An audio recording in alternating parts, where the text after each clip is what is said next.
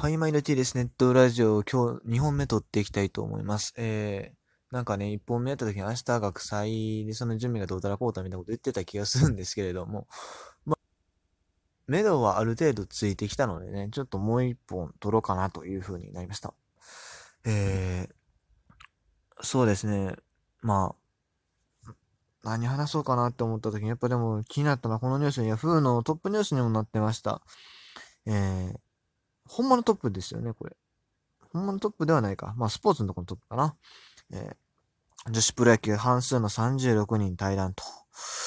いうことで、正直衝撃ですよね。あの、まあ以前からですね、まあ女子プロ野球の限界っていうのはある程度言われてはいたんですけれども、まさかね、半分も選手辞めると思わなかったですよ。ええ相当ですよね、これ。対談選手発表、この女子プロ野球リーグのね、ホームページ見てみると、結構ね、有名どころの選手が多いんですよ。いや、まあ結構有名どころとは言ったけど、まあ知れてるんですよ。知れてるんですけど、でももう一番ビッグネームで言うとあれですよね。加藤優ですよね。埼玉アストライアの選手で、あの、よく記事になってるんですけど、ね、彼の、彼女のね、取り上げられ方があんまり好ましくなかったんです。まあ、これについては後で喋りますわ。まあ、どれぐらいまあビッグネームが抜けたかというと、まあ、僕の、まあ、感染歴は2回だけですよ。あの、若さの1試合と、それからオールスター、ジングデーとオールスター、この2試合だけですよ。それでもね、なんか、有名な選手がかなり抜けてるんですよね。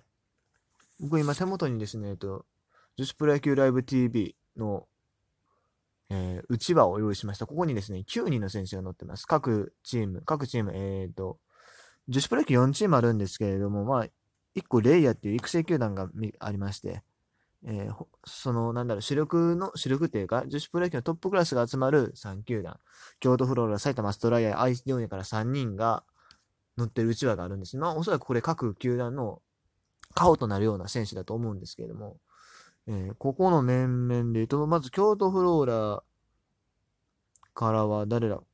京都フローラは、えっ、ー、とね、このうちわだと、三浦優里選手と田下美咲選手と、岩谷美里選手、多分岩谷選手ってあれですね、オールスターで MVP 取ってた選手だと思うんですけど、ちょっと違ったらごめんなさいね。この3人は、ああ、全員残るんか。ちょっとね、これチームによってだいぶばらつきあるんですよ。ね。愛知ディオネ。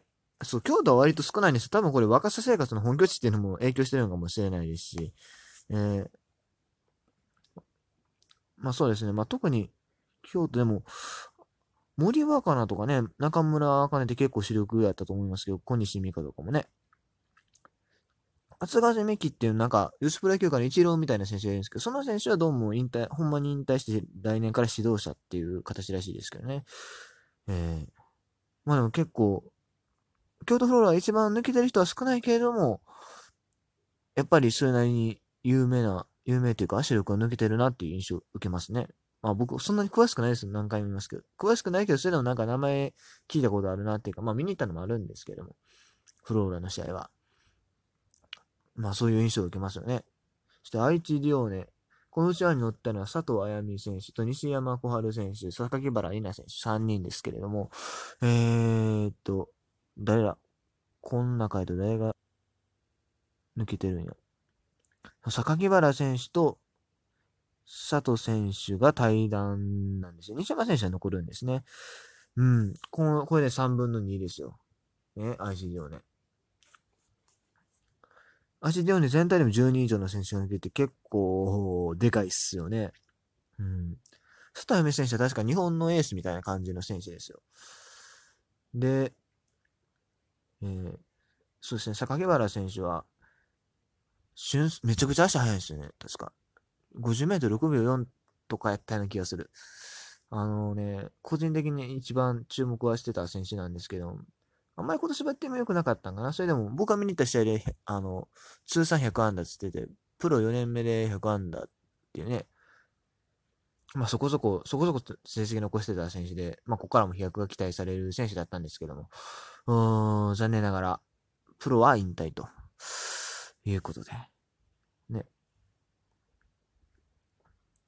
そして、えー最後に埼玉アストライア。まあ、一番メディア露出度が高いチームですよ、はっきり言って。な、なぜならば、加藤優と南っていうね、もう、二大ビジョンを抱えてるからですよね。うん。フルカウントによく取り上げられる二人ですよ。この二人を抱えるこの埼玉アストライアで、このうちはなぜな加藤優と南選手と、えっ、と、磯崎ゆかり選手ですね。これで見ると、磯崎選手と、えー、加藤優選手が対談と。で、南選手は残るみたいですが、埼玉アストライが一番抜けるらしいです。確か13人とかやったかな。こうまた結構主力が抜けてるなーっていう印象です。いや、まあ、どの球団からも主力が抜けてますよ、はっきり言って。かなり抜けてますよ。まあ、あのね、まあ、前から分かってる話なんですね。あの、女子プロ野球の限界性っていうのは。まあ、今年の8月の時点でも女子プロ野球は結構危ないっていうニュースは出てましたし、もう10年やって全然黒字にならないっていうのもありましたしね。あと、なんだ。えー、あれですよ、社会人のレベルも結構上がって。あの、女子プロ野球が始まったことによって、女子、女プロ野球、そのなんだ、野球をやる女子っていうのは増えたのは間違いないんですよ。うん。高校とかでも結構女子野球部ができ、あるところがちょっとずつですけど、やっぱ増えてると。あったんですけど、ねやっぱり、プロとしてはまだなかなか厳しいっていうのがあって、やっぱりスピードとかも劣りますし、独立リーグとかのレベルが低いですしね。で、あと、そうですね。まあ、企業チームもそこそこ強いというか、日本代表もね、あの、プロがそんなに多いわけじゃないんですよね。うん。プロ化するにはやっぱりまだ早かったのかなと。で、やっぱりね、特にね、大きかったっていうか、なんだ、流れ的に一つあったのはね、えー、去年、まあ、女子プロ野球界おそらく一番有名であったら、あろう、あの、川田慎吾の妹ね、東京ヤクルトの川田慎吾の妹の川田由紀選手がですね、現役引退して、その後すぐに、えー社会人野球でね、復帰したんですよ。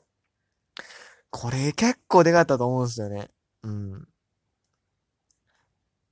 ぱりね、あのね、女子プロ野球はね、若さ一社でやってるっていうのはすごい異常なんですよね。なんか今年になって他球団、他球団っていうか他の会社もやりませんかって言いましたけど、やっぱり遅かったと思うし、まあでも、若さ以外におそらく目をつけてなかったですよね。うん。やっぱりプロにするのは全然レベルが、っていうのは正直なところだと思いますよ。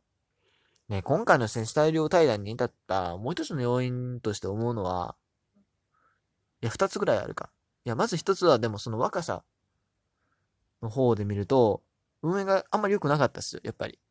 だって僕が5月に行った試合で、あの、アイドルさんが来てたんですよね。あの、ご当地アイドルかなんか知りませんけど、地下アイドルか知りませんけど、その人が来てて、私、それは別にいいと思うんですよ。うん。それは別にいいでしょう。まあ、あの、集客策として非常に有効だと思いますよ。そういうのに引きつけるって。問題はね、問題はね、その試合中に、試合中に場外で、そのアイドルが、だいぶやってんすよ。もうわけわからんやん、こんなん。こんなんわけわからんやん。あのね、こういうのね、試合中、試合のさ、そのなんかイニング間とかでやるのはわかるけど、試合後にやる、試合後とかね、そういうのにやるのはわかるんやけど、試合と同時にやっとったの？なん？も、アホらしい、ほんま。マジであれは意味不明でしたね。あれがね、まず選手、選手に対してすごい失礼ですよね。だって、自分ら試合やってんのに裏でも、あの、アイドル読んで、やらせてるって。頭おかしいでしょ。これ潰れるよねって話。で、もう一つはメディアの責任。メディアね。特にあの、フルカウント。フルカウント。うん。効果音入れとく？あの、フル、ね。もう下手やな。もう今、効果音使ってみたかっただけなんですけど。あの僕今、ラジオトークってアプリ収録してるんで、効果音の機能があるんで、ちょっとね、使ってみたいなと思って一回使ってみたんですけど。全然意味がない。そもそも最初に名前言ってるからっていう。まあ、フルカウントですね。しょっちゅう記事出してくるんですよ、あそこ。で、ヤフーのニュースめくってたらね、めっちゃ出てくるんですよね。加藤優インスタでえノースリーブ披露とかね。みなに、えー、みなみなんちゃらすぎる写真をなんちゃらかんちゃらみたいなね。インスタの話ばっかり。加藤優とみなみのインスタの話ばっかり。あのさ、あの、別にインスタの写真取り上げるのが悪いと思わへんけど、インスタの写真の話しかないんすよ。フルカウントに取り上げる記事。女子プロ野球の話。それはあかんね。それただのタレントやん。それ、売れないタレントのと一緒やんほんま、やってることは。ね。で、選手もやっぱりそこを快く思ってなかった部分があったみたいです。まあ、もちろんファンに向けてそういうのをやるっていうのは別にいいんでしょうけど、やっぱりそういう部分ばっかりメディアで取り上げられるっていうのがすごい不愉快だったと思うんですね。加藤優選手がね、対談に至ったっていうのはやっぱりそういうところかなと思います。うん。まあでも一応ね、あの、このリーグ自体は来年以降も継続する予定らしいです。まあどういう形になるんでしょうね。まあ2チームでやるみたいな話はあるんですけれども、どう、どういう2チームになるのか。うん。やっぱり質も下がりますよね。うん。おそらくまあ、今回抜けた選手っていうのは、ほんまにその野球を引退する人もまあ中にはいるんでしょうけど、やっぱり多くはね、去年の川田選手みたいな社会人行くんじゃないですか。そんな気がしますよ。うん。社会人でも十分の待遇あると思いますし、もちろん引退してからのね、あの、生活っていうのもありますからね。やっぱりね、あの、うん、ビジネスとしては本当にしんどいです。無理です。うん。すべてが劣るし、あとやっぱり、まあ、これヤフーのコメント欄とかで見たんですけど、人気のある女性のね、そのプロスポーツって、やっぱりなんだろう、おじさん受けする要素がやっぱりあるん。まあ、フィットですし、バレー、なんだろう。まあ、言っちゃあれですけど、体型が結構現れるような、ね、あの、競技じゃないですか。まあ、もちろん全員がそういう目線で見てるとは思いませんけれども、それぐらいとやっぱり女子プロ野球のユニフォームってあんまりそういう要素がないんでね、やっぱりそういう点で厳しかったっていうのもあるのかなとも思ったりしますね。うん、ということで、もう時間がいっぱいいっぱいなんで、えー、とりあえずこの回はこれで切りたいと思います。